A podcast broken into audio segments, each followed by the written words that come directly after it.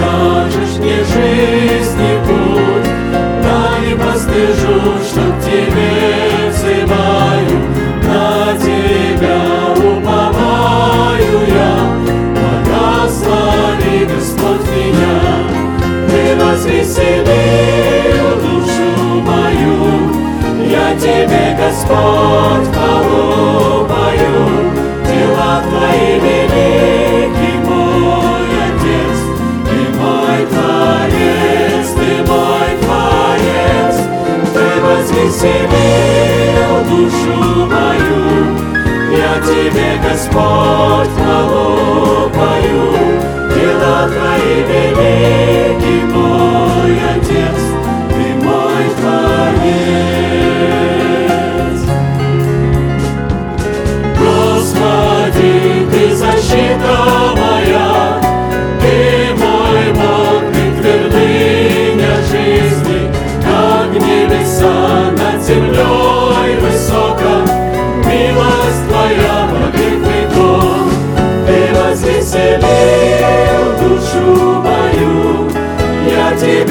Господь, пою, дела Твои велики, мой Отец, Ты мой Творец, Ты мой Творец, Ты возвеселил душу мою, я Тебе, Господь, пою, дела Твои велики, мой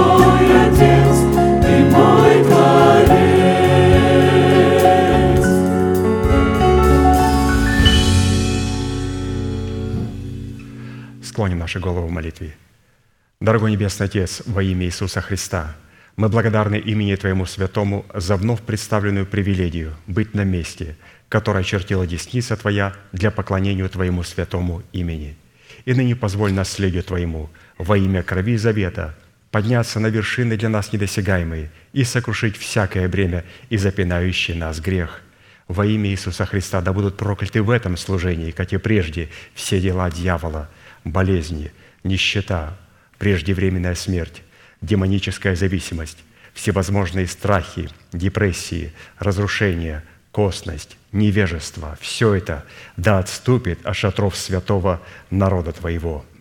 И ныне встань, Господи, на место покоя Твоего Ты и ковчег могущества Твоего, и да облекутся святые Твои спасением Твоим, и да возрадуются пред лицом Твоим.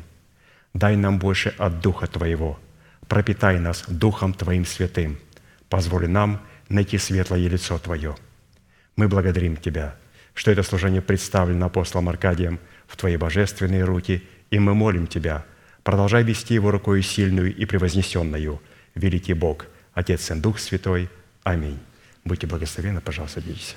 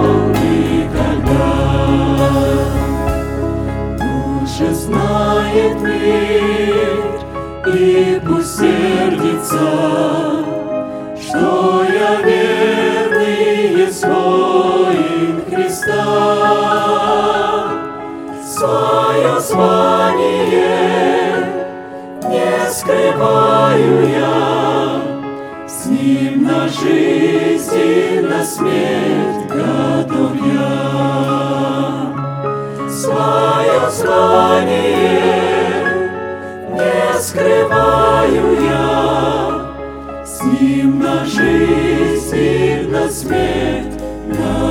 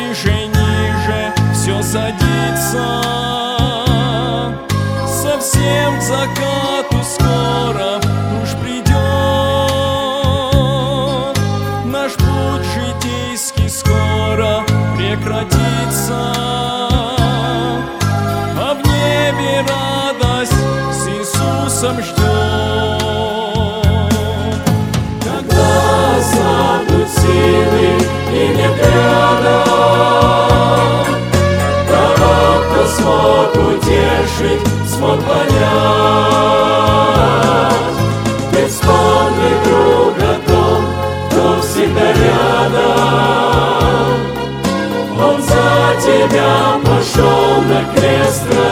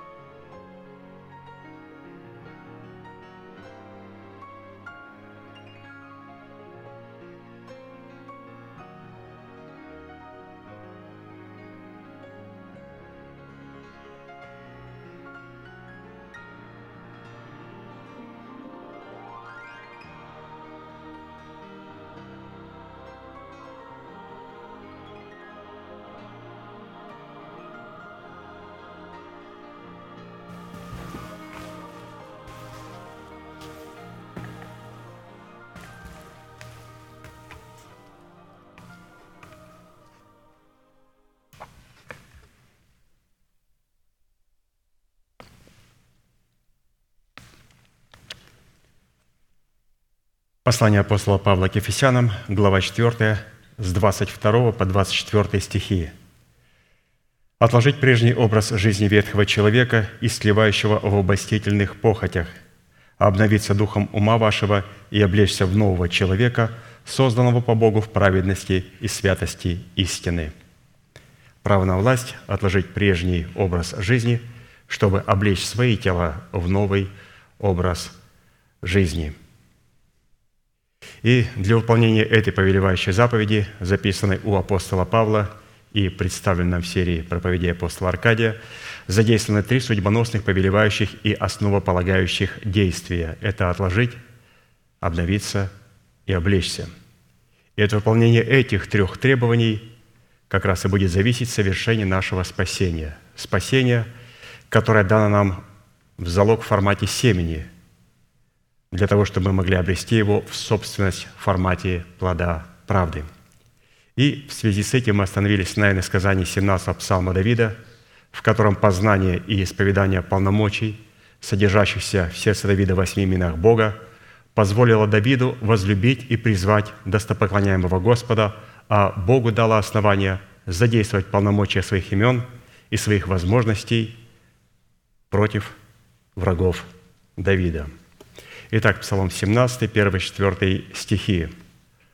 «Возлюблю Тебя, Господи, крепость моя, Господь, твердыня моя и прибежище мое, Избавитель мой, Бог мой, скала моя, на Него я уповаю, щит мой, рог спасения моего и убежище мое. Призову достопоклоняемого Господа и от врагов моих спасусь». Давайте все вместе исповедуем наше наследие в Иисусе Христе. «Господи, Ты крепость моя, Господи, Ты твердыня моя, Господи, Ты прибежище мое, Господи, Ты избавитель мой, Господи, Ты скала моя, Господи, Ты щит мой, Господи, Ты рог спасения моего, Господи, Ты убежище мое. Благодарение Господу, который соделал нас достойными своих характеристик, своих имен. И мы сейчас с вами произнесли клятвенные имена, а с клятвенными именами связаны клятвенные обетования. Вы помните воскресенье, когда пастор проповедовал о Енохе, что когда Енох ходил перед Богом, по рождению Мафусала 300 лет, он родил сыновей и дочерей. Очень интересно, что помимо того, что по рождению Мафусала он ходил перед Богом, ему необходимо было родить сыновей и дочерей – и здесь пастор показал несколько интересных граней. Во-первых, у нас должны быть характеристики дочерей и сыновей. То есть мы должны иметь способность в образе дочерей иметь совесть очищенную от мертвых дел для того, чтобы принимать туда истину благовествуемого слова, и в образе сыновей, чтобы исповедовать своими устами, кроткими устами, неповрежденную истину, как веру своего сердца. И помимо этого он показал, что вот эти сыновья и дочери, которых родил Енох, ходя перед Богом, это клятвенное обетование, которое обслуживает главное обетование. И когда у пастора спросили, что значит «обслуживает», он говорит «соработают с главными обетованиями». Их очень много. Но говорят, ну, мы знаем Мафусала, а у тех есть имена. Он говорит, вот все эти имена Бога, которые есть, в этих именах Бога есть клятвенное обетование. Ну, для примера, мы сегодня проходим «Господи, Ты – скала моя». Это клятвенное имя. И там есть клятвенные обетования. Какие клятвенные обетования? Писание говорит, тот, кто соработает с именем Господа клятвенным «Ты – скала моя», тот будет обитать на высотах, убежище его будут неприступные скалы, хлеб будет дан ему, и вода не иссякнет у него. То есть вот эти вот вещи – это клятвенные обетования. И все эти составляющие, как обитать на высотах, находиться в неприступных скалах. Эти все обетования, которые Господь дал, они обслуживают главное обетование, обетование, которое лежит в преддверии надежды и которое подготавливает нас ко встрече со Христом. Поэтому каждое из этих имен, но сегодня мы будем продолжать рассматривать имя Господа. «Ты скала моя», с ним связаны клятвенные обетования – Итак, говоря о имени Господа «Ты скала моя», перед нами было поставлено четыре классических вопроса. Первое, какими характеристиками и категориями определяется наш наследственный удел в имени Бога скала. Второе, какое назначение в реализации нашего спасения призван выполнять наш наследственный удел в имени Бога скала. Третье, какую цену необходимо заплатить, чтобы дать Богу основания быть нашей скалой. И четвертое, по каким результатам следует определять, что Бог действительно является нашей скалой в реализации нашего призвания. Итак, вопрос третий. Какую цену необходимо заплатить, чтобы дать Богу основания быть нашей скалой? И первая составляющая цены, призванная дать Богу основания быть нашей скалой, состоит в нашем решении внимать заповедям Господним, что даст нам власть на право выйти из Вавилона –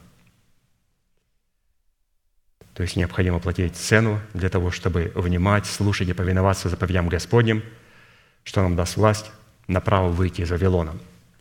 Вторая составляющая цены, дающая основание Богу быть нашей скалой, это наша плата за способность жить при огне пожирающей святости. Исайя 33, 14, 16. «Устрашились грешники на Сионе, и трепет овладел нечестивыми. Кто из нас может жить при огне пожирающем? Кто из нас может жить при вечном пламени?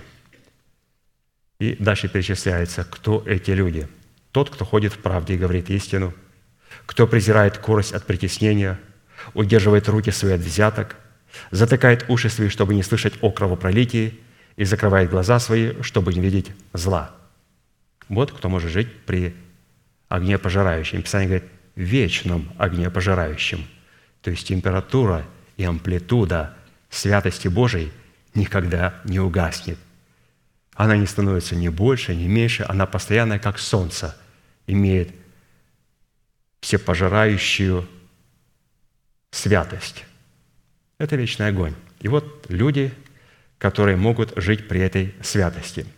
И Господь наградит этих людей, как мы слышали, Писание говорит, тот будет обитать на высотах, убежище его будут неприступные скалы – хлеб будет дан ему, вода у него не иссякнет».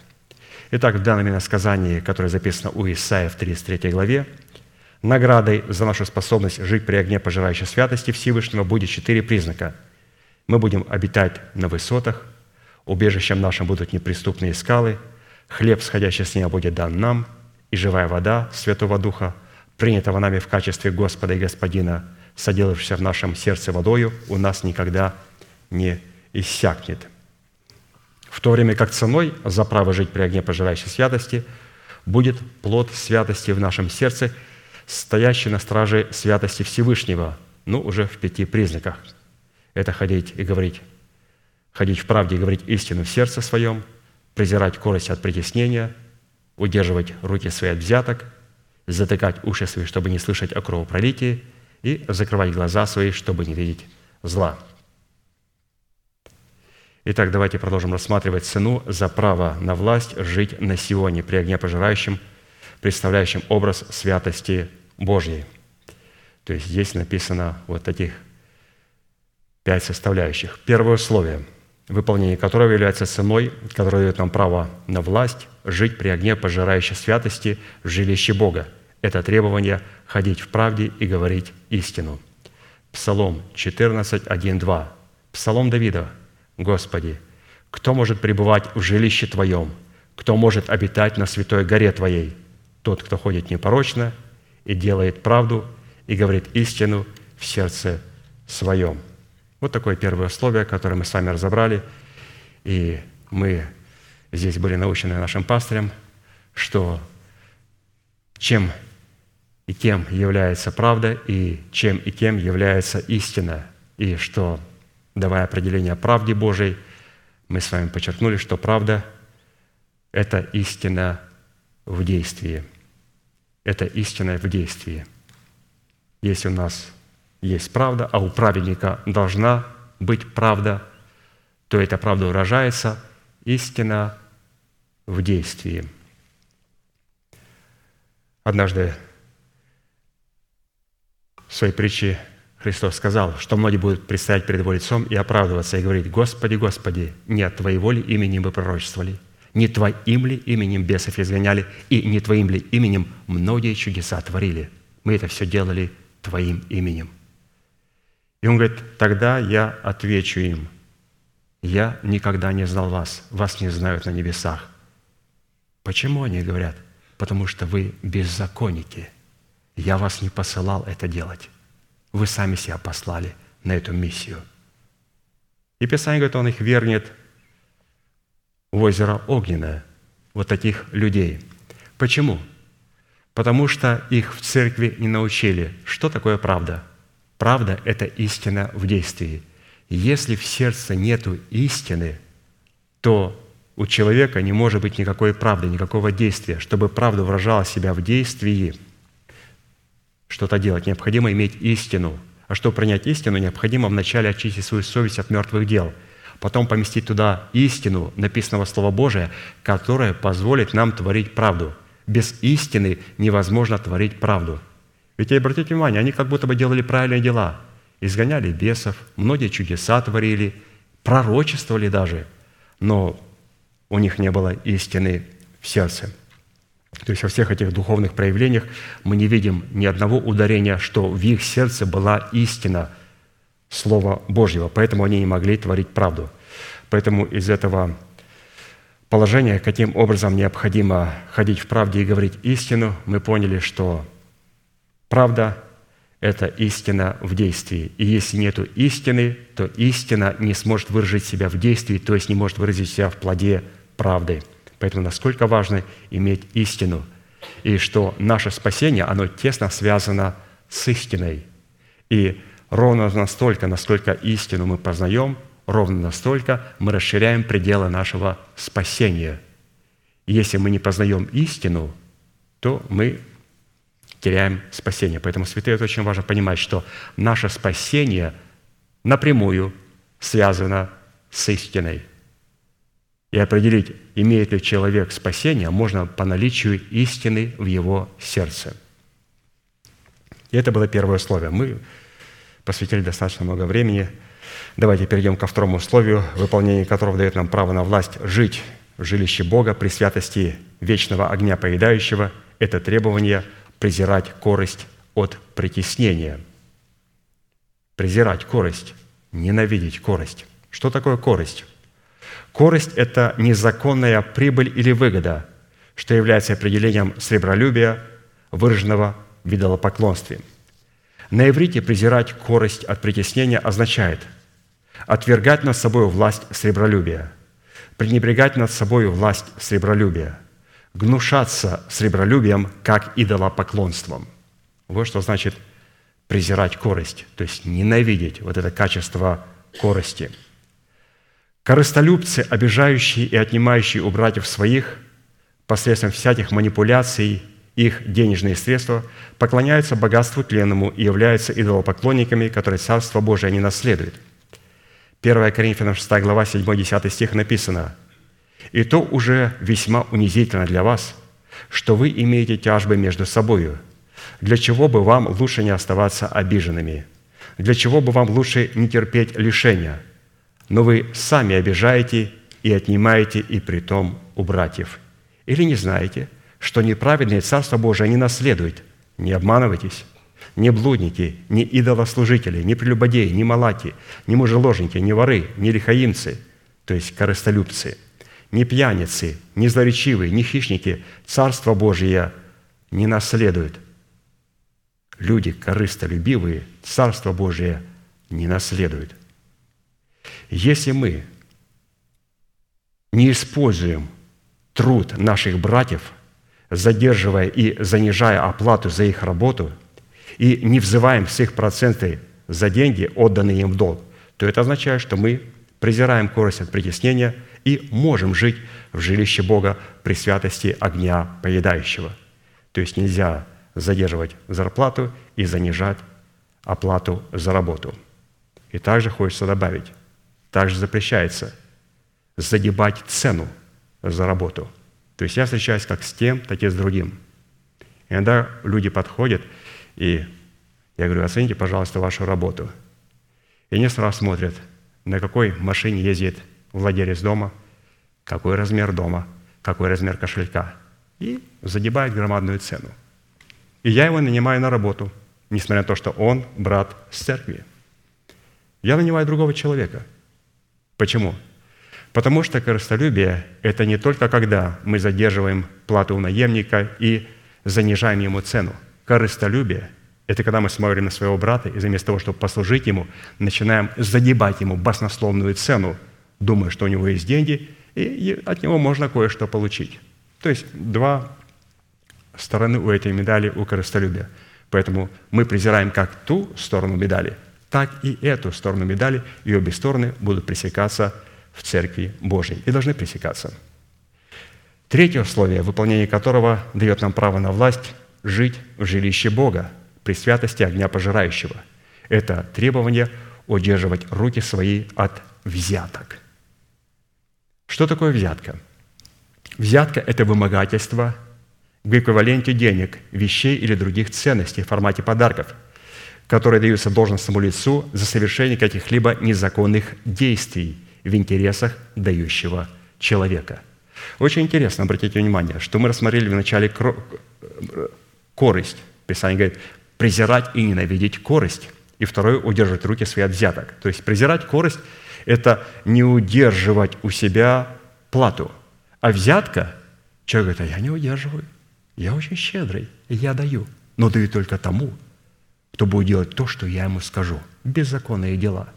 То есть, обратите внимание, две совершенно разные крайности. Корость – я не даю, Писание говорит, надо давать. Хорошо, я даю, но даю только тому, от которого я получу выгоду и который сможет делать определенные незаконные действия в моих собственных интересах. Но я же даю, но Писание говорит, это взятка.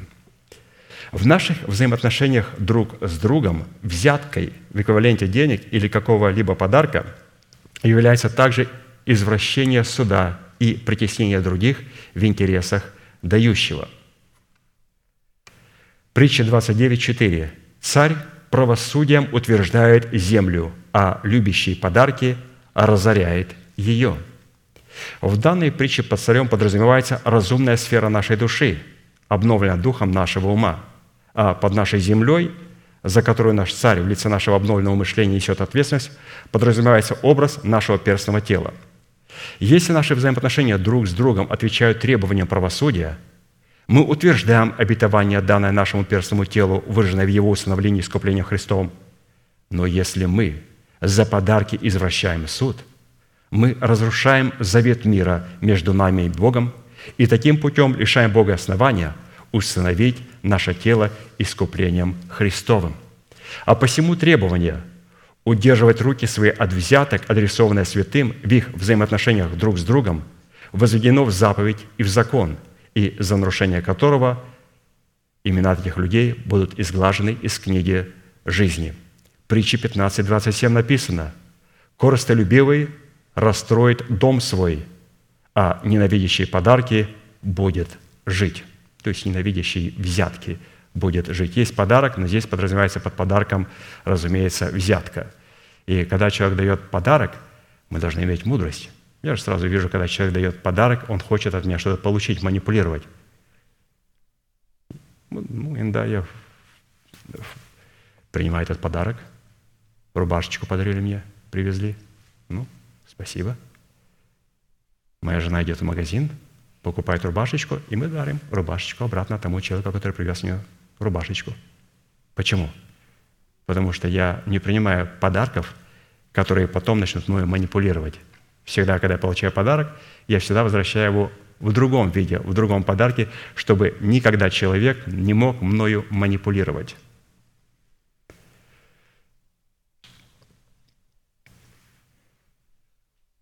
Екклесиаст Коростолюбивый, определение его, это любящие подарки в формате взяток, за которые он готов оговорить невинного в интересах виновного. Екклесия 7.7. Притеснение других, мудрый, притесняя других, мудрый делается глупым, и подарки портят сердце. Поэтому, святые, мы должны это подчеркнуть, что подарки портят сердце, потому что подарки – это, разумеется, не всегда взятка, но взятки – это всегда подарок от лицемера. Поэтому будьте очень осторожны.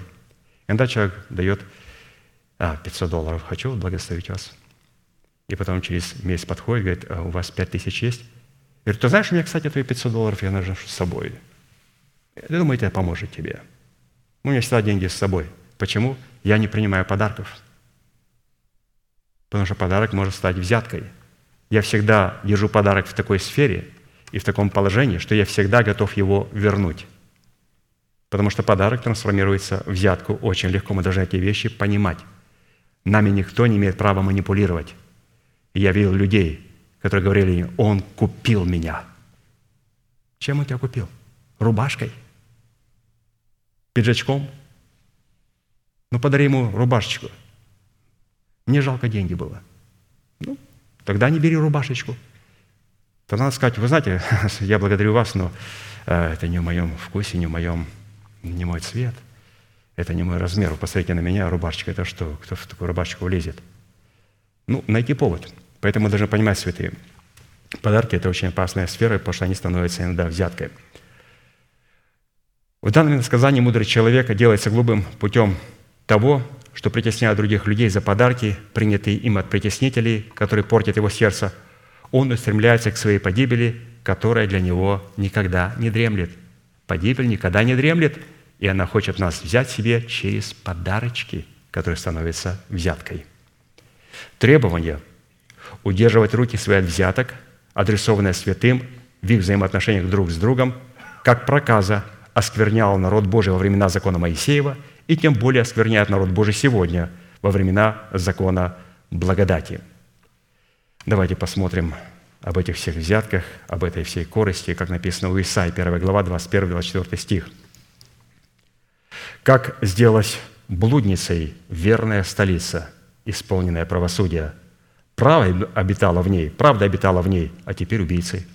Серебро твое стало изгорью, вино твое испорчено водою, князья твои – законопреступники и сообщники воров. Все они любят подарки – и гоняются за мздою, то есть взяткою. Не защищают сироты, и дело вдовы не доходит до них. Посему, говорит Господь, Господь Саваоф, сильный Израилев, «О, удовлетворю я себя над противниками моими, отомщу врагам моим». И другое место, Иезекииль, 22 глава, с 12 стиха. «И о кровопролитии, совершается среди тебя, устоит ли сердце твое? Будет ли твердые руки твои в те дни, в которые я буду действовать против тебя? Я, Господь, сказал и сделаю. Итак, если мы презираем корость от притеснения и удерживаем руки свои от взяток, то это является результатом, который дает нам право на власть жить в жилище Бога при святости огня пожирающего. Это вот такое было интересное третье условие, насколько важно, что такое мы увидели корость и что такое ненавидеть вот эту взятку. Четвертое условие, выполнение которого дает нам право на власть жить в жилище Бога при святости огня пожирающего. Это требование затыкать уши свои, чтобы не слышать о кровопролитии. Из имеющегося требования следует, что затыкать уши свои, чтобы не слышать о кровопролитии – это роль и прерогатива человека – связанная с его добровольным решением и действием. Причина, по которой человек призывается затыкать свои уши, чтобы не слышать о кровопролитии, состоит в том, чтобы мы могли слышать в своем сердце голос Святого Духа. Мы с вами сотворены таким уникальным образом, что наше ухо не может одновременно слушать и сосредотачиваться на информации, исходящей из двух разного рода источников, взаимоисключающих друг друга и противоборствующих друг с другом. Из области плоти, в которой обосновался царствующий грех в лице ветхого человека, живущего в теле, и из области сокровенного человека, в котором обосновался или обосновалась благодать Божия, воцарена через праведность его веры. Если мы решим слушать информацию, исходящую из нашей плоти, за которой стоит ветхий человек, представляющий организованные силы тьмы, то тема о кровопролитии станет нашей пищей и нашим питанием – под кровопролитием следует разуметь нашу ненависть к ближним, возникшую из зависти к их успеху в отношениях с Богом. То есть всякий раз, когда мы слушаем а, слова ненависти, слова обиды друг к другу, то мы должны понимать, что происходит кровопролитие, а мы э, не должны слушать и слышать о кровопролитии. 1 Иоанна 3,15. «Всякий, ненавидящий брата своего, есть человека-убийца. А вы знаете, что никакой человека-убийца не имеет жизни вечной в нем пребывающей». Встает вопрос, как на практике затыкать свои уши, чтобы не слышать о кровопролитии, которое будет вносить в наши уши как негативная информация о нашем брате, который является нашим ближним. Кровопролитие – это негативная информация о нашем брате, который является нашим ближним. То есть что такое кровопролитие? Если вот, вот собрание спросят у вас, вот что такое кровопролитие? Это негативная информация о моем брате, который является моим ближним. Ну и вот как вот затыкать свои уши? Матфея 10, 16. «Вот я посылаю вас, как овец среди волков. Итак, будьте мудры, как змеи, и просты, как голуби». Ну, давайте посмотрим на мудрость, на мудрость змеи. Мудрость змеи состоит в том, что когда она слышит определенную музыку заклинателя змей, который действует на ее как гипноз, она прижимается одним ухом к земле, а другое ухо затыкает своим хвостом и таким путем не слышит слов и музыки заклинателя. Под землей которой прижимается змея, одним ухом следует рассматривать информацию, пребывающую в доброй почве нашего сердца, в достоинстве веры Божьей. То есть прижиматься своим ухом к той информации, которая находится в нашем сердце. Как вот Писание говорит, будьте мудры, как змеи. Господь, в чем ее мудрость? Он говорит, она прижимает одно свое ушко к земле, к той информации, которая находится в ее сердце – Учитывая, что хвост змеи является их рулем, дающим направление в поисках пищи, под хвостом, которым змея затыкает другое ухо, чтобы не слышать заклинателя, следует рассматривать уста, исповедующие веру Божию, пребывающую в нашем сердце. Именно исповедание веры Божьей, пребывающей в нашем сердце, захватывает нас в свои сети и делает нас глухими для любой негативной информации, которая не является верой Божьей. Итак, еще раз, как закрывать свое ухо? Оказывается, необходимо не просто молчать. Святые, обратите внимание, змея одно ушко прижимает к земле и размышляет над тем словом, которое имеет, а другим вот хвостом затыкает другое свое ухо. И вот этот хвост является те уста, которые исповедуют веру нашего сердца. То есть исповедание веры, пребывающей в нашем сердце, оно как раз и делает нас глухими, делает нас глухими для негативной информации – исповедание веры Божьей. Поэтому, если ко мне подходит, например, человек и говорит, ты знаешь, я хочу тебе сказать негативно об этой сестре. Я так думаю, так что делать? Пастор учил. Ага. Надо исповедать веру своего сердца. Ты имеешь в виду, ты хочешь сказать мне о дочери Авраама? Чего? О моей сестре? Ты хочешь сказать о царе, о священнике? Что ты мне хочешь сказать положительного об этом святом человеке? Да ничего не хочу сказать махнул рукой и ушел. Что я сделал? Обратите внимание. Я не молчал скромно, не пустил свои глазенки скромно. Я сказал и начал исповедовать веру Божью. И это сделало меня глухим. И, что самое главное, безмолвным того человека, который хотел сказать мне о кровопролитии. Я сказал позитивно. Я знаю, святые его среди вас, общаясь с вами, как только человек начинает говорить что-то негативно о другом человеке, ты говоришь, ты знаешь, что я могу сказать массу тебе позитивного – в Иисусе Христе об этом человеке. И тому человеку уже неудобно. Ну, как дальше продолжать такой диалог? Вот посмотрим, как написано у Исаия, 42 глава, с 18 по 21 стих. «Слушайте глухие». Вот обратите внимание, как глухое может слушать. Писание говорит, глухие. Это люди, которые затыкают свое ухо, чтобы не слышать о кровопролитии, но они а, слушают Духа Святого. И как пастор вначале сказал, что для чего мы становимся глухими для негативной а, небожественной информации? Чтобы научиться слушать Духа Святого. Итак, слушайте глухие и смотрите слепые, чтобы видеть, кто так слеп, как раб мой, и глух, как вестник мой, мною посланный. Кто так слеп, как возлюбленный, так слеп, как раб Господа. Ты видел многое, но не замечал. Уши были открыты, но не слышал – Господу угодно было ради правды своей возвеличить и прославить закон.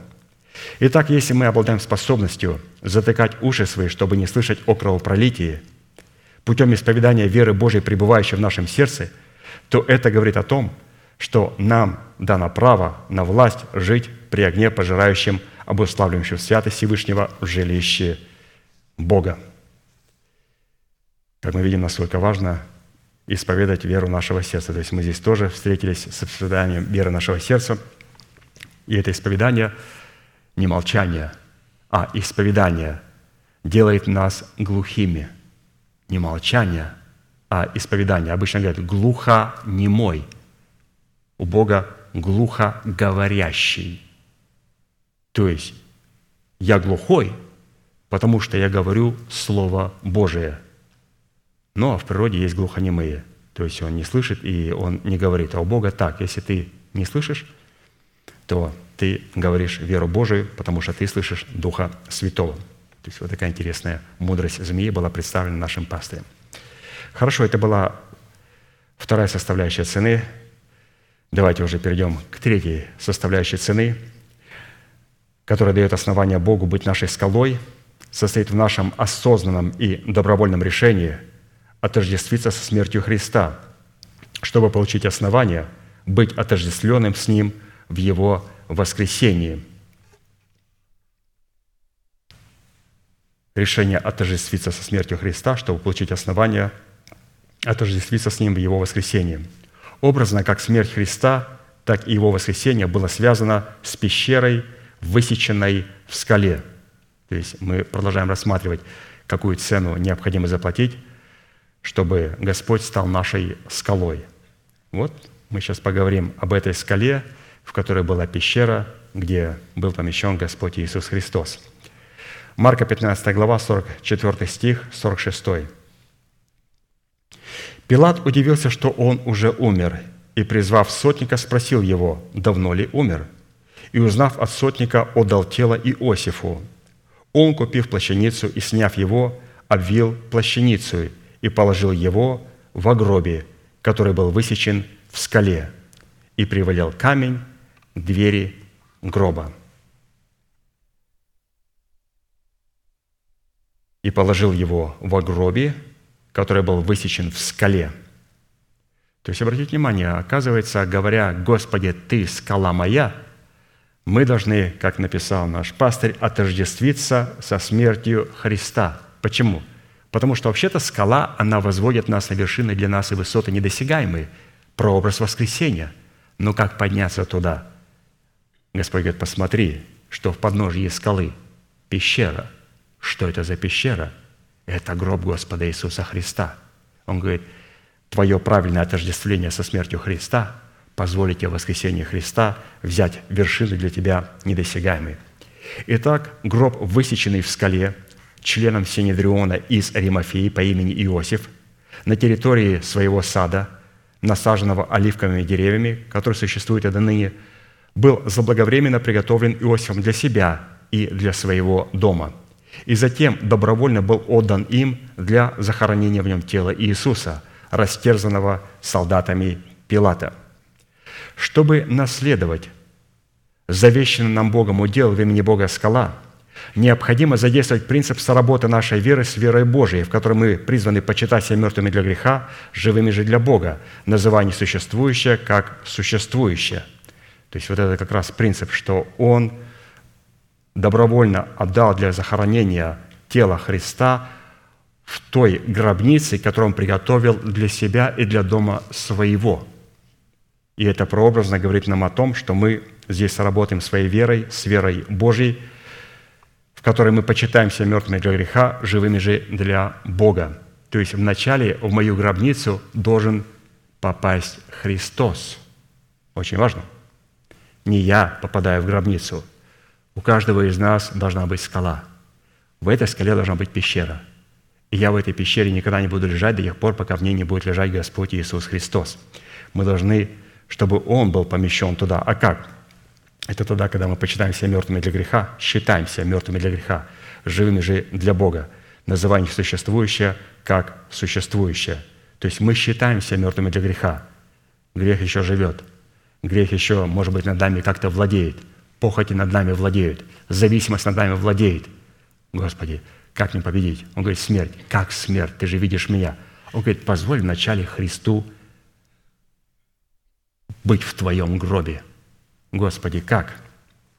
Вот необходимо высечь а, в этой скале гробницу, и она должна быть обязательно там, где вот оливковая роща, то есть елей. Заплатить цену за право умереть в смерти Господа Иисуса, погребенного в скале, чтобы получить основания сработать своей жизнью с жизнью Господа Иисуса в Его воскресении в той же скале. То есть мы не сможем получить жизнь Господа Иисуса Христа в Его воскресении на скале, если мы не сможем умереть в смерти Господа Иисуса Христа и быть погребенным в этой скале, то есть в этой пещере, которая была в скале. Очень интересно, насколько связана смерть с воскресением, насколько связана вот эта пещера, где находился Господь, с теми вершинами, которые для нас недосягаемы. Эти недосягаемые вершины берутся только через пещеру, и вначале туда необходимо поместить Христа. Почему? Потому что, когда мы называем несуществующее как существующую – и почитаем себя мертвым для греха, живым же для Бога, мы таким образом приготовим Христа к погребению и погребаем Христа у себя в гробнице. Если Он не будет у нас погребен, потом мы не сможем быть погребенными в Нем. Поэтому вначале мы принимаем Христа, и потом умираем со Христом во Христе. И что интересно, что а, мы не сможем а, с Ним воскреснуть, если у нас не будет подобия воскресения Христова – Писание говорит, «Ибо если мы соединены с Ним подобием смерти, то должны быть соединены и подобием воскресения». То есть наша смерть должна быть подобием смерти Христа. Обязательно. Наша смерть должна быть подобием смерти Христа. Для того, чтобы наше воскресение было подобием воскресения смерти Иисуса Христа.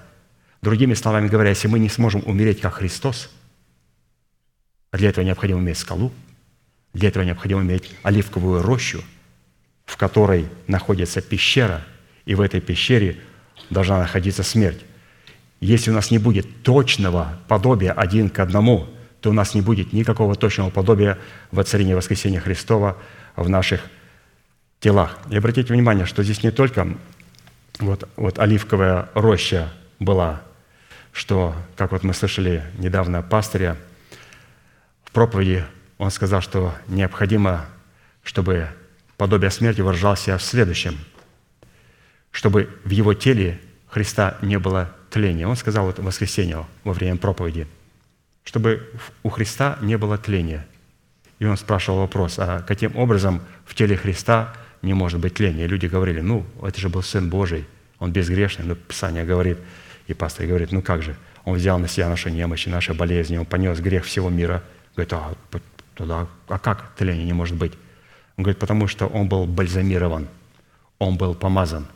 Мало того, что пришла жена, женщина, когда он был в доме Симона прокаженного, и возлила ему драгоценное мира на голову, и ученики сказали, небольшая ли трата на тебя, Иисус? Ведь можно было продать и раздать нищим. Он говорит, вы не знаете, что она сотворила. Она приготовила меня к погребению – то есть мы так работаем. Она приготовила меня к погребению. Когда я почитаю себя мертвым для греха, живым же для Бога, я приготовлю Христа к погребению. Почему? Потому что я не смогу соединиться с смертью Христа, если я не приготовлю Христа к погребению. Сначала Христос должен быть в моей пещере, в моей скале, в моей гробнице. И когда Христос, и это будет точное подобие, точное подобие смерти Христа, тогда я могу соединиться с Ним подобием Его смерти, чтобы соединиться с Ним подобием воскресения. Мало того, мы видим о том, что когда тело Христа было снято, Иосиф и Иомафей, и также тайные ученики Иисуса Христа Никодим, они взяли тело Христа и обвили его плащаницу и ароматами, и миром, бальзамировали его полностью. Почему? Потому что в теле Христа не должно быть тления. Чтобы победить тление, необходимо, чтобы в смерти было не тление. Христу нельзя было, чтобы в его теле было тление.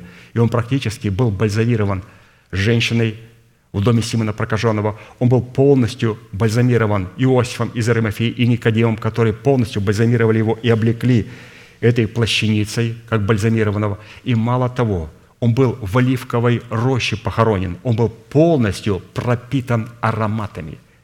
Это единственное тело на планете Земля, которое умерло и в котором не было тления.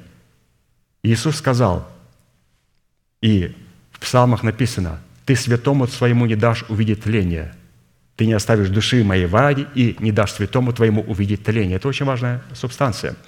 То есть Господь не хотел, чтобы его теле было тление. А для этого необходимо, для того, чтобы все было пропитано елеем. Поэтому пастор сказал, что это очень важная субстанция, чтобы мы пропитали елеем смерть Господа Иисуса Христа. Вопрос. Как мне бальзамировать Христа? И чем является бальзам?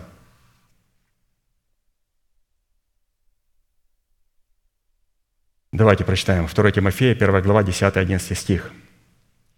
Иисуса Христа, разрушившего смерть и явившего жизнь и нетление через благовестие, для которого я поставлен проповедником и апостолом и учителем язычников, и явившего нетление через что? Через елей благовестия, для которого апостол Павел говорит, я поставлен проповедником. Оказывается, елей, которым был бальзамирован Христос, это благовестие, это истина о кресте.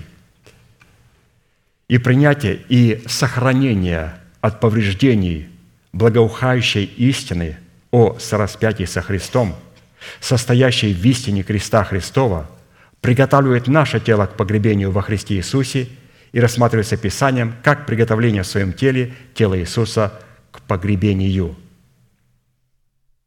принятия и сохранения от повреждения благоухающей истины о сораспятии со Христом.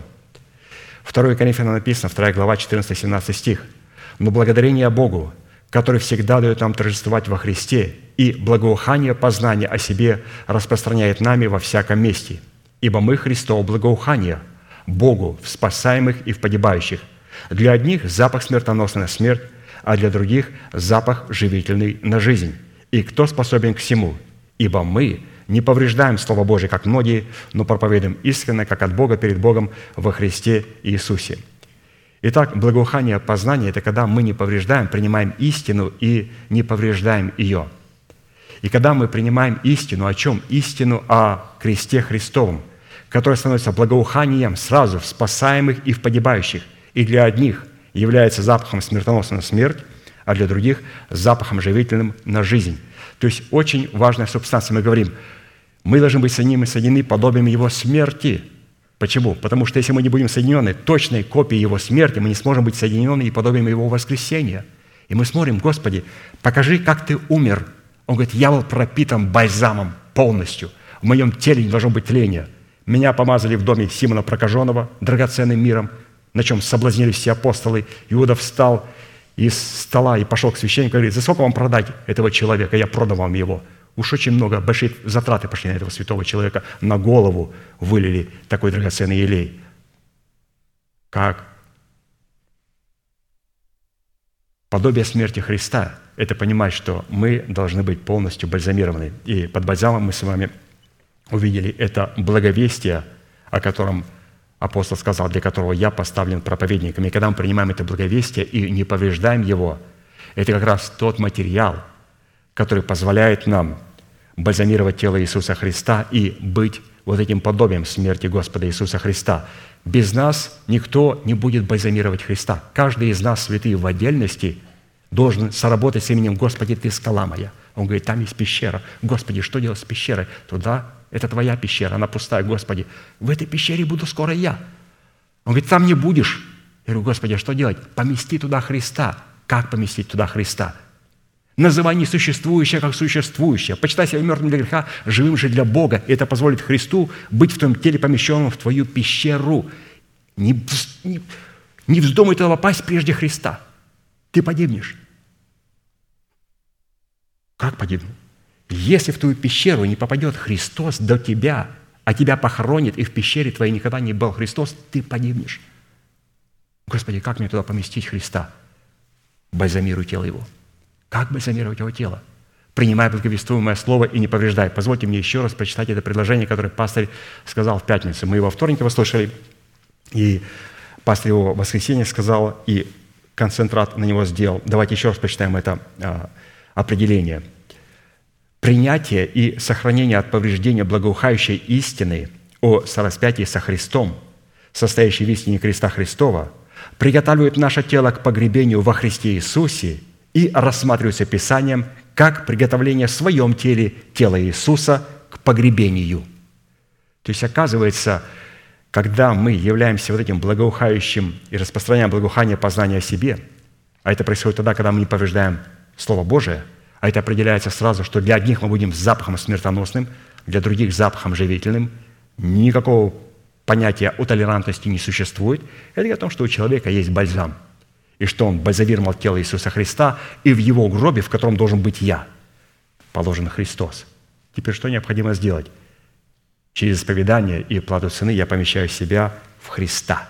Очень важно. У каждого из нас есть пещера. И туда надо поместить Христа. И потом себя поместить во Христа. Христос воскрес. Но если мы поместимся в пещеру, нас положат в гроб, и там не было Христа, мы не воскреснем. Мы воскреснем перед Белым престолом, чтобы выслушать страшный приговор – в свой адрес. Поэтому вот это ключевое слово подобие Христа, соединиться подобием смерти Господа Иисуса Христа, чтобы соединиться и подобием Его воскресения. Какое было подобие? Необходимо было полностью бальзамировать и приготовить тело к погребению, то есть принять благовествуемое слово и не извращать его, и стать запахом смертоносным для одних и запахом живительным для других. Это и есть тот бальзам, который не позволит в теле Христа быть тлению, и который позволит установить наши тленные тела – Итак, давайте вернемся обратно этой пещере. Для патриархов, для патриархов израильского народа весьма важно было быть похороненными в гробе своих отцов.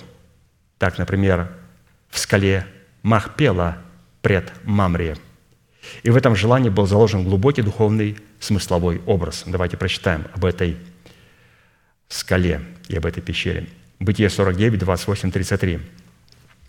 «Вот все двенадцать колен Израилевых, и вот что сказал им отец их, и благословил их, и дал им благословение каждому свое.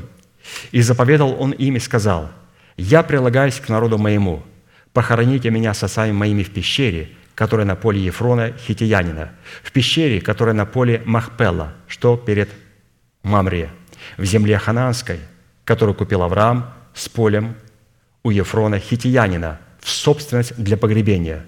Там похоронили Авраама и Сару, жену его. Там похоронили Исаака и Ревеку, жену его. И там похоронил я Лию. Это поле и пещера, которая на нем, куплена у сынов Хетовых. И окончил Иаков завещание сыновьям своим, и положил ноги свои на постель, и скончался, и приложился к народу своему».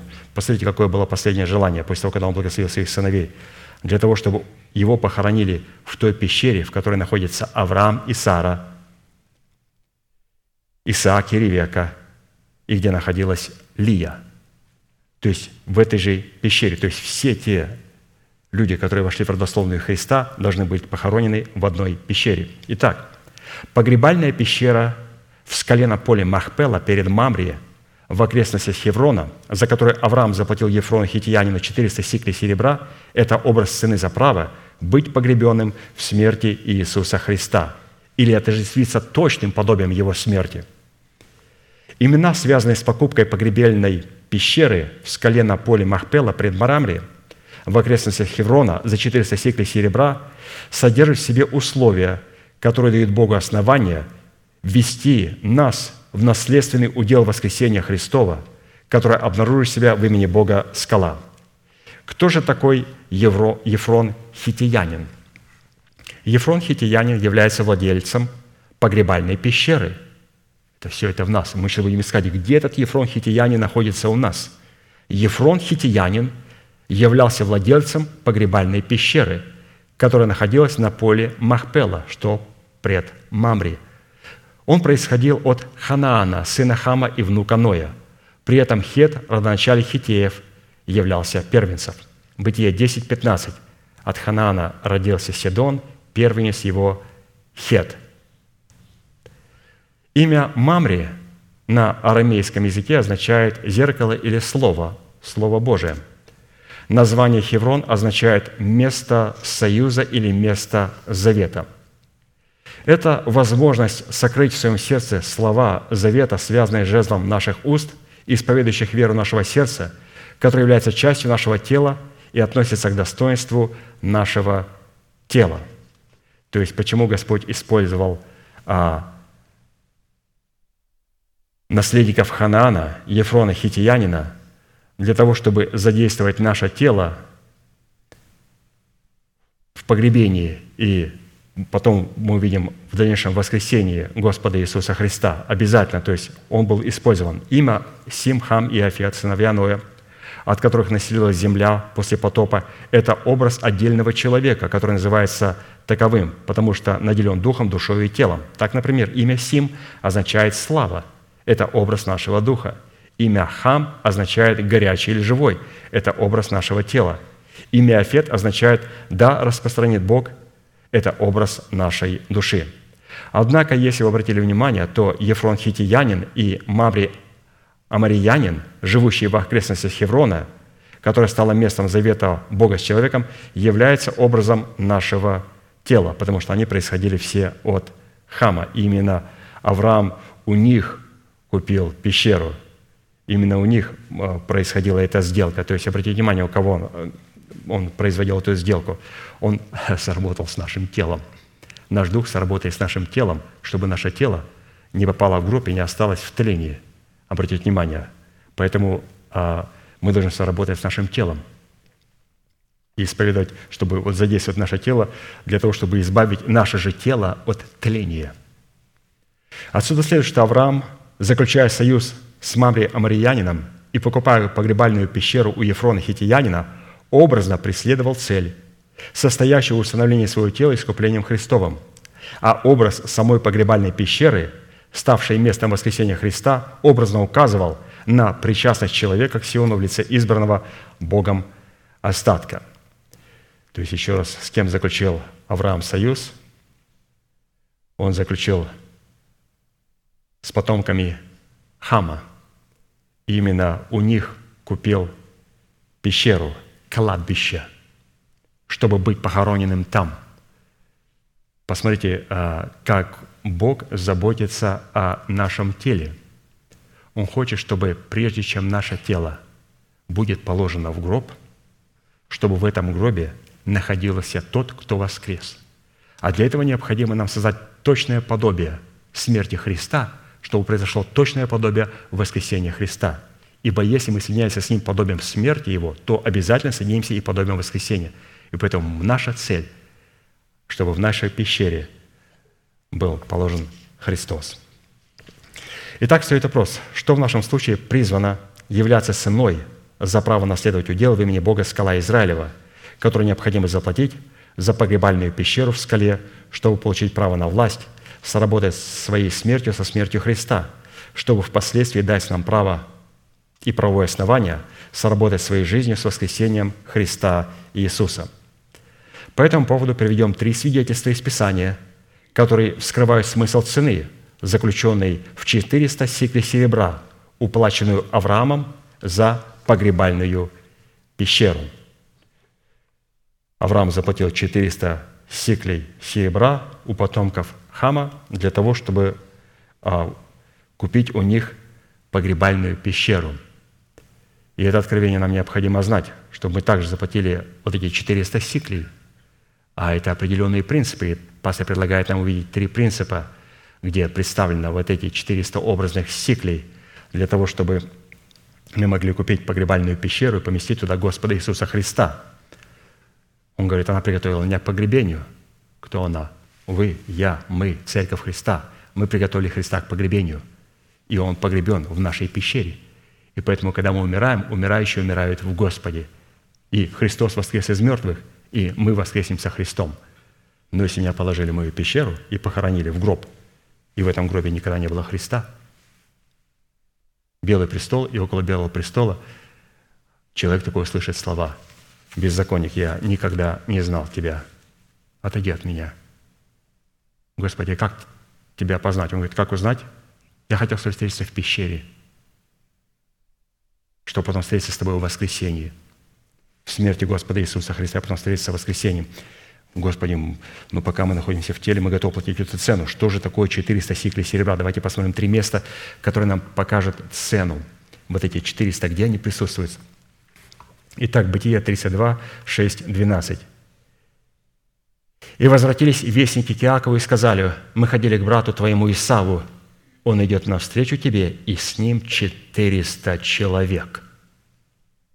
Иаков очень испугался и смутился, и сказал Иаков, «Боже отца моего Авраама и Боже отца моего Исаака, Господи, сказавший мне, возвратись в землю Твою, на родину Твою, и я буду благотворить Тебе, недостоин я всех милостей и всех благодеяний, которые Ты сотворил рабу Твоему, ибо я с посохом моим пришел, перешел этот Иордан, а теперь у меня два стана. Избавь меня от руки брата моего, от руки Исава, ибо я боюсь его, что он, придя, не убил меня и матери с детьми.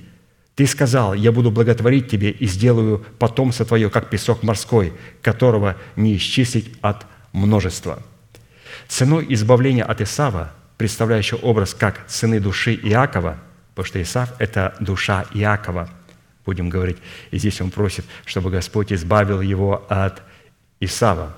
Итак, еще раз, ценой избавления от Исава, Исава, который представляет образ как цены души Иакова, так и образ цены нашей души являлась потеря как души Иакова, так и потеря нашей души в смерти Господа Иисуса. И такая цена,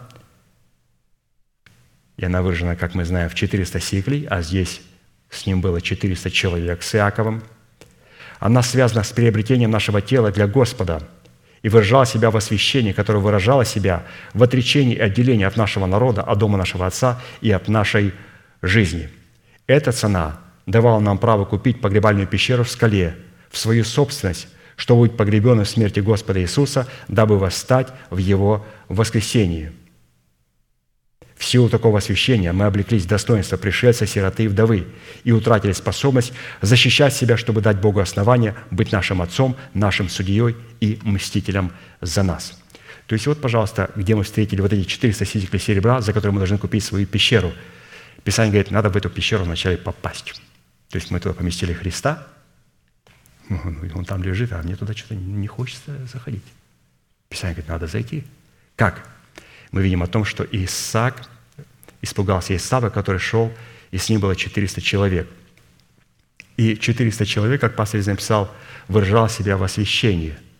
Оказывается, что когда шел Исав к Якову, мы увидим о том, что потом они заключили завет, и они примирились между собой. Они примирились между собой. То есть, оказывается, Иаков снова приобрел Исава в воскресенье Господа Иисуса Христа. Но для этого необходимо, чтобы Исав – шел с 400 человек. 400 человек – это цена освящения, когда мы умираем для своего народа, для дома своего отца и для своих расливающих желаний. Что оказывается, когда он шел с этими 400 человек, это говорит о том, что душа начала идти на освящение, для того, чтобы приготовить себя к посвящению. Поэтому мы, здесь интересно, пастор предложил нам, каким образом вот эти 400 сиклей серебра проявляют. Необходимо, чтобы Исав сделал решение погрузиться в смерть Господа Иисуса Христа – и вот мы видим, это 400 человек, оно, выражая себя, они были вместе с Исавом. То есть это освящение, полностью отделение нашего Исава, нашей души от нашего народа, от дома нашего Отца и от наших собственных расливающих желаний. Это цена. У Авраама написано просто, он купил за 400 сиклей серебра за погребальную пещеру. И здесь три примера. Вот первый пример говорит, каким образом теперь в эту погребальную пещеру необходимо зайти. Вот наша душа должна иметь вот это 400 сиклей серебра, то есть освещаться. Где еще встречается 400 сиклей серебра образно? Ну, вот они встречаются, встречаются в 400 агнцев. Ездра 6, 17. «И принесли при освящении всего Дома Божьего 400 агнцев в жертву за грех за всего Израиля». В результате такого освящения, обуславливающего цену за приобретение погребальной пещеры в скале – мы облеклись в смерть Христову, что дало основание Богу воздвигнуть в нашем теле воскресение Христова и облечь наши тела воскресение Христова. Плодом воскресения, обретенным в купленной нами погребальной пещере за 400 сиклей серебра, представляющей цену освящения, которая обратилась в скалу воскресения, потекли реки воды живой. В результате плода воскресения в наших телах представлен образ плода в четырех или же в 400 гранатовых яблок, помещенных в двух венцах наверху двух столбов храма по имени Иохин и Воас. Давайте посмотрим, где еще встречается 400. То есть здесь 400 агнцев встречаются. То есть это а, результат нашего освящения. Если мы увидели в первом признаке 400, это идет Исаав и 400 человек, то есть Господь погружает нашу душу смерть Господа Иисуса Христа. Вслед за ней идет наш дух. Обязательно, обязательно сокрушаться надо где? В смерти Господа Иисуса Христа. 400 агнцев. 400 агнцев. Дух тоже заходит в пещеру, где лежит Христос. 400 агнцев необходимо принести. И теперь а, плод и результат. 3 Царств 7, 40, 42. «И сделал Хирам у царя Соломона для храма Господня два столба и две опояски венцов, которые наверху столбов, и две сетки для покрытия двух опоясок венцов, которые наверху столбов, и 400 гранатовых яблок на двух сетках. Два ряда гранатовых яблок для каждой сетки, для покрытия двух опоясок венцов, которые на столбах. То есть мы встречаем здесь 400 гранатовых яблок, которые находились на этих двух столбах. И здесь нам необходимо, святые, а, увидеть взаимосвязь, что каким образом мы приобретаем вместе с Авраамом погребальную пещеру. Какую цену необходимо заплатить? 400 секлей серебра. И как мы с вами еще раз увидели, немножко возвращаемся, смотрим на картину с большого расстояния, что мы здесь увидели. Платим ли мы 400 секлей серебра? Во-первых, оно выражается в том, что Иак, Исав, Исав шел, и с ним было 400 человек. Это цена освящения нашей души. Для того, чтобы поместить себя в пещеру, где уже находится Христос. Почему? Потому что мы уже поместили его туда. Мы уже начинаем почитать мертвыми для греха, живыми же для Бога, и называем несуществующее как существующее. Мы считаем себя таковыми, но мы таковыми не являемся. Не являемся. И это хорошо. Это говорит о том, что Христос помещен в нашу пещеру, в которой должны были лежать мы. Теперь, здесь пастор говорит, надо платить цену, чтобы теперь Христа поместили в себя, и теперь себя поместить в смерть Господа Иисуса Христа. Как? Необходимо, вот 400 человек шли с Исавом на примирение с Иаковом, с Духом. То есть мы это выражаем через полное освящение, а освящение – это отделение – я забираю себя от чего-то и от кого-то, забираю себя от своего народа, от дома своего отца и от своих собственных желаний и посвящаю, то есть отдаю себя кому-то и чему-то, отдаю себя Богу в Его распоряжение, в распоряжение Его воскресения. И, разумеется, это делает наша душа. И поэтому, когда душа заходит в пещеру Господа Иисуса Христа, вслед за ней заходит 400 агнцев. Здесь сокрушается уже наш дух. И когда наша душа и наш дух сокрушены, потом мы находим у себя в своем естестве два столба Божьих. Писание говорит, побеждающего сделал столпом в храме Бога моего, и он уже никогда не выйдет вон, потому что я напишу на нем имена Бога. И эти имена Бога, клятвенное обетование, будут выражаться в этих 400 гранатовых яблок, которые были на двух столбах. То есть теперь святой человек имеет право являть плод правды в своей жизни.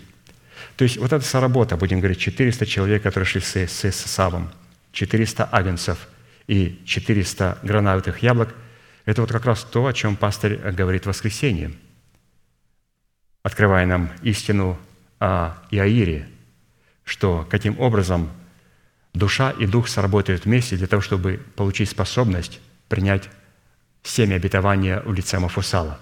Для этого необходимо, как мы знаем, женщине – страдающие кровотечением в течение 12 лет, это наша душа, которая была обновлена в смерти Господа Иисуса Христа и была облагорожена в смерти Господа Иисуса Христа, то есть получила исцеление. Мы также встречаем девочку. Девочка вот это как раз 400 агнцев. Это 400 агнцев, где мы получаем, сокрушаемся и в смерти Господа Иисуса Христа воскресаем и получаем способность принимать обетование в преддверии надежды, принимать семя обетования в лице Мафусала. И вот 400 гранатовых яблок – это как раз когда мы начинаем ходить перед Богом и творить правду Божию, угождаю, угождая Бога. То есть, обратите внимание, меня вообще удивляет, когда я смотрю и читаю труды пастыря, он со всех сторон показывает, и ничто, красота в чем, ничего не противоречит. Какие бы он картины ни говорил, они все имеют правильную перспективу, и оно все время заканчивается на Боге, на воскресении Христа, на Его победе. С какие бы прообразы, они все сработают друг с другом и подчеркивают красоту друг друга. Поэтому, святые, да даст нам Господь облечься во все эти прекрасные клятвенные обетования и быть достойными их. И что мы сегодня должны были с вами подчеркнуть, святые, так, ну, явно так подчеркнуть, что у каждого из нас готов гроб. Наша задача, чтобы в этом гробе оказался Христос.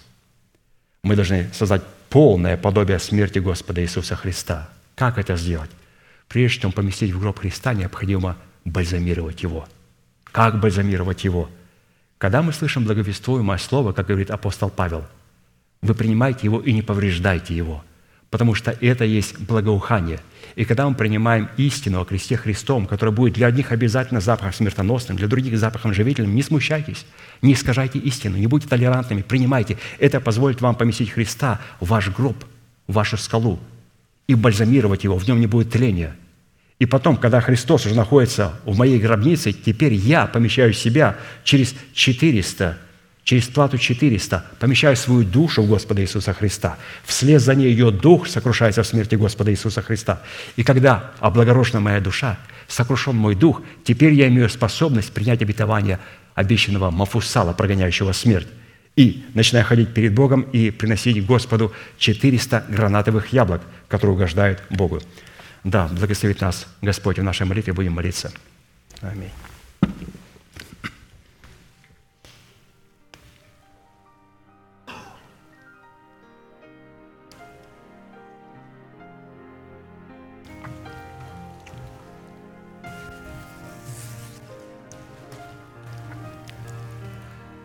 Дорогой Небесный Отец, во имя Иисуса Христа, мы благодарны имени Твоему Святому за привилегию находиться на месте, которое чертила десница Твоя для поклонения Твоему святому имени.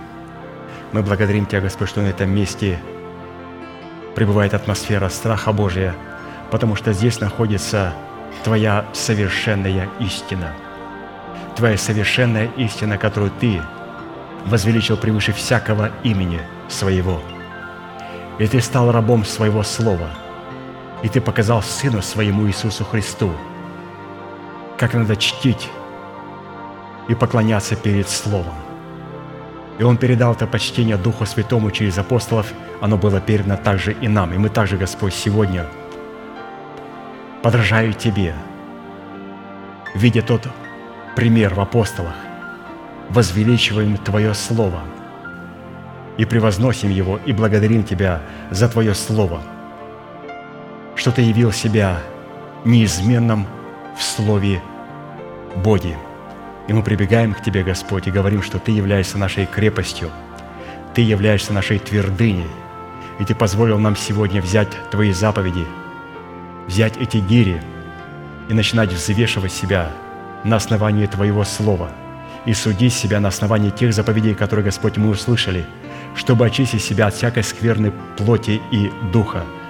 Ты позволил нам, Господь, иметь способность прибегать к Тебе, для того, чтобы иметь способность оплодотворяться – семенем истины, для того, чтобы мы могли взрастить плод правды, который сможет нас избавить от всякого тления. Мы благодарим Тебя, Господь, за то, что Ты дал нам такую способность обитать на Твоих высотах. Ты позволил нам находиться на неприступных скалах, и мы смогли подняться на вершины для нас недосягаемые. Ты дал нам хлеб – и вода, Господь, не иссякает у нас. Благодарим Тебя за Слово Божие и за Дух Святой, который пребывает на этом месте. Мы будем ходить, Господь, перед Тобою, ходить в Твоей правде и говорить истину в сердце своей. Мы сделали, Господь, сегодня решение презирать всякую корость, Мы сделали, Господь, решение удерживать свои руки от всяких подарков, которые могут трансформироваться в взятку, для того, чтобы, Господь, нам не искажать Твоего суда. Дай нам, Господь, мудрость, чтобы враг не мог нас манипулировать через подарки и взятки. Позволь нам, Господь, обладать мудростью для того, чтобы нам не извращать Твоей правды и являть, Господь, Твой суд пришельцу, сироте и вдове. Позволь нам, Господь, затыкать свои уши. Мы сделали, Господь, решение обладать мудростью змеи и затыкать свои уши, чтобы не слышать о кровопролитии. И для того, чтобы, Господь, не слышать о кровопролитии, мы сегодня будем исповедовать Слово Божие о Твоем наследии, о Твоих святых. Кем для нас являешься Ты? Что Господь сделал для нас Ты? И кем мы являемся в Иисусе Христе? Мы закрываем глаза свои, Господь, чтобы не видеть зла. И мы благодарим Тебя за слепоту и за глухоту, которую Ты явил в Господе Иисусе Христе. И мы сегодня обладаем, Господь, этой глухотой, этой слепотой, для того, чтобы взирать, Господь, на Твою истину, на Твои обетования, для того, чтобы слышать Духа Святого в благовестном слове Твоих посланников. Мы благодарим Тебя, Господь, за Слово Твое, что Ты не оставишь души нашей в аде и не дашь святому Твоему увидеть тление. Благодарим Тебя за смерть Господа Иисуса Христа, за смерть, которая не имеет себе подобных аналогов – смерть, которая не имеет себе никакого тления, смерть, которая могла поглотить тление. Мы благодарим Тебя, Господь, что для того, чтобы нам начинать прогонять смерть по научению через нашего пастыря и по откровению Святого Духа, которое передано нам, мы сделали, Господь, решение не повреждать этого слова – для того, чтобы получить право на этот бальзам, на этот елей. Мы сделали, Господь, решение не отчаиваться от нашей зависимости, от запинающего греха, от наших ошибок, когда мы, Господь, согрешаем и падаем в грех, и снова встаем и снова падаем.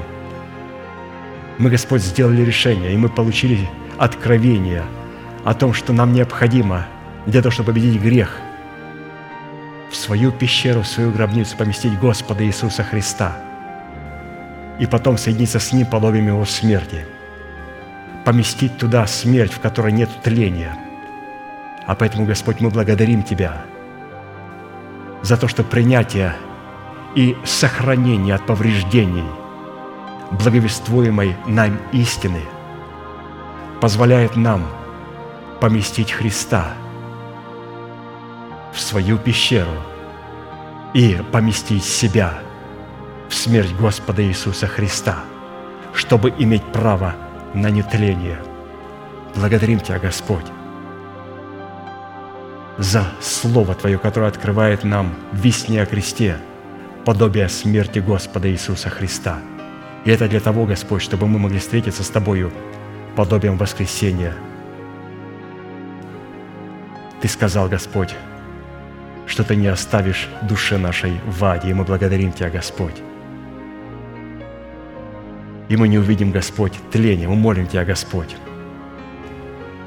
чтобы смертное было поглощено Твоим бессмертием, тленное было поглощено Твоим нетлением, чтобы все это было поглощено победою Христовой. А победа Христова, Господь, для нас начинается – с правильностью работы с Тобой, как с Господом, скала. И для того, чтобы нам подняться на вершины, для нас недосягаемые, Ты, Господь, нам дал сегодня откровение о той пещере, которая находится в этой скале, у ее подножья, через которую мы получаем способность соединиться с Тобой подобием смерти и подняться на вершины для нас недосягаемые. Мы сделали, Господь, сегодня решение заплатить 400 сиклей серебра для того, чтобы быть в той пещере, в которой находился Авраам, и Сара, в которой находился Господь Иисус Христос. Мы, Господь, помещаем себя в эту же пещеру. И Ты, Господь, воскресишь их и воскресишь наши смертные тела, если мы умрем.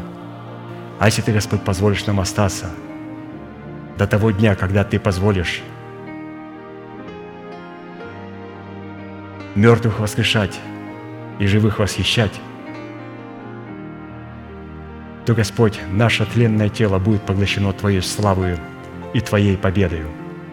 И мы сегодня, Господь, уже помещаем Твое воскресение и Твою победу через правильное отношение к смерти Господа Иисуса Христа. Благодарим Тебя, Господь. Благодарим Тебя, Отец, за Сына Твоего Иисуса Христа, что через Слово Божие и откровение Святого Духа Ты позволил нам сегодня вспомнить, что у каждого из нас есть пещера, есть гроб, который приготовлен для нас, для наших детей. И мы, Господь, делаем сегодня решение. Прежде нежели мы будем там, мы помещаем Тебя туда, помазывая Твое тело через правильное отношение к Твоему Слову, когда мы принимаем Его, не повреждая Его.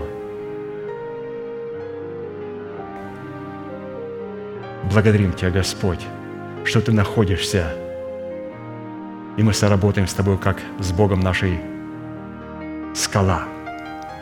И Ты уже находишься в нашем гробе. И сегодня, Господь, мы также делаем решение, заплатив цену за эту пещеру, поместить себя в ту пещеру, в которой Ты, Господь, находишься для нас. Ты, Господь, воскрес, но на своем камне Ты оставил аккуратно сложенную плащаницу для невесты своей, для нас, чтобы мы, Господь, были приготовлены к погребению. И, Господь, Ты оставил ее для нас. Эта плащаница, этот елей Ты оставил для нас, чтобы через это нам взять законное право на воскресение и воцарение воскресения в нашем теле. Мы благодарим Тебя, Господь, что мы сегодня заплатили цену и платим цену, чтобы наш Исав, наша душа, некогда потерянная, чтобы она была приобретенная и облагороженная в смерти Господа Иисуса Христа, могла поместиться в смерть Господа Иисуса Христа. Мы приносим, Господь, перед Тобою 400 агнцев, в котором и наш дух вместе с нашей душой, вместе с нашим Исавом заходит в эту пещеру, чтобы быть сокрушенным. И тогда Ты, Господь, обновляешь нашу душу, обновляешь наш ум умом Христовым, когда Ты сокрушаешь нас дух, то Ты делаешь нас способными принять семя обетования, прогоняющего смерть, и угождать Тебе, принося плод правды, выраженный в 400 гранатовых яблоках. Благодарим Тебя, Господь, что сегодня у нас есть эта информация, есть эта истина. И мы благодарим, что эта истина познается нами благодаря тому, что мы сочетались с этой истиной. Мы полюбили, сочетались и познали эту истину. Но мы бы не смогли этого сделать, если вначале, Господь, мы не сочетались бы с Сионом, с церковью Твоею. Потому что Ты никогда не позволишь нам сочетаться с истиной, если мы не сочетаемся с Сионом. А сочетаться, Господь, с Сионом Твоим – это полюбить церковь Твою, это погрузить себя в атмосферу братолюбия – это признать, Господь, Твой божественный порядок, через который Ты сможешь нас благословлять и открывать нам Твою истину. Мы благодарим Тебя, Господь, за Твою церковь. Благодарим Тебя, Господь, за посланников Твоих, за апостолов Твоих, за апостола Аркадия, который передал нам Слово Божие, которое является благоуханием, которое мы принимаем и не повреждаем его, как это делают многие в угоду себе, ради корости. Мы, Господь, сделали решение принять это благоухание и сохранить его от всякого повреждения, что позволит Христу быть помещенным в нашу пещеру и что позволит нам потом поместиться в Иисуса Христа, который находится в нашей пещере. И когда придет время, Господь, воскресения, время восхищения, то все то, что было со Христом, все то подобие, которое было с Ним, оно повторится и будет с нами. Благодарим Тебя, Господь, за то откровение, которое мы слышали и слышим через нашего пастыря.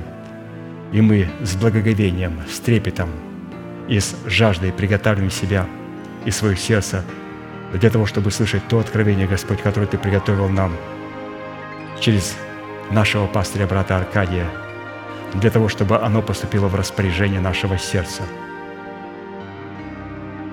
чтобы потом оно могло поступить в распоряжение нашего мышления и в распоряжение наших уст, исповедующих веру нашего сердца. Для этого, Господь, мы приготовим свое сердце для слышания Твоего Слова. Благодарим Тебя, Господь, за то Слово, которое мы слышали. И мы, Господь, молим Тебя о милости, чтобы она благо поспешила к нашей скорой встрече. А ныне, Господь, мы благодарим Тебя за то, что мы имеем. Благодарим Тебя за хлеб насущный, который Ты даешь нам на сегодняшний день. И прославляем Твое святое имя, наш великий Бог, Отец и Дух Святой. Аминь. Отче наш, сущий на небесах, да святится имя Твое, да придет царствие Твое, да будет воля Твоя и на земле, как и на небе. Хлеб наш насущный подавай нам на каждый день, и прости нам долги наши, как и мы прощаем должникам нашим. И не веди нас в искушение, но избавь нас от лукавого, ибо Твое есть царство и сила и слава во веки. Аминь.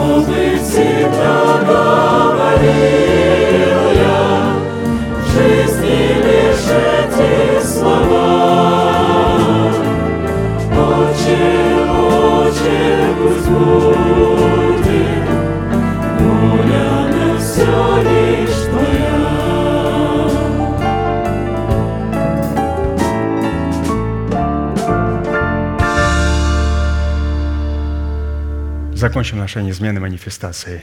Могущему же соблюсти нас от падения и поставить пред славою Своею непорочными в радости, единому, премудрому Богу, Спасителю нашему, через Иисуса Христа, Господа нашего, слава и величие, сила и власть, прежде всех веков, ныне и во все веки. Аминь. Служение наше закончено. Следующее собрание будет сегодня. Молитва бдения с 10 до 12, а также а, молитва утренняя с 10 до 12 и общее богослужение с 12 до 2.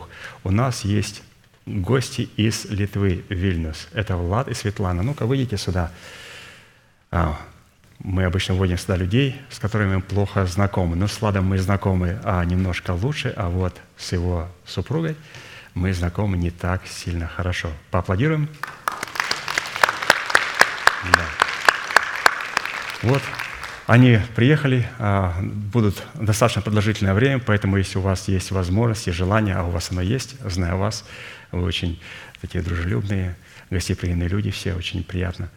Я учусь, беру пример у вас, как-то компенсируйте мои недостатки. Да, поэтому а, вот Влад и Светлана, пожалуйста, ознакомьтесь и служите им. Все, благодарим вас, пожалуйста, садитесь. Ну все, следующее собрание будет, вы знаете, когда. Все, поприветствуйте друг друга. Все, благодарю вас.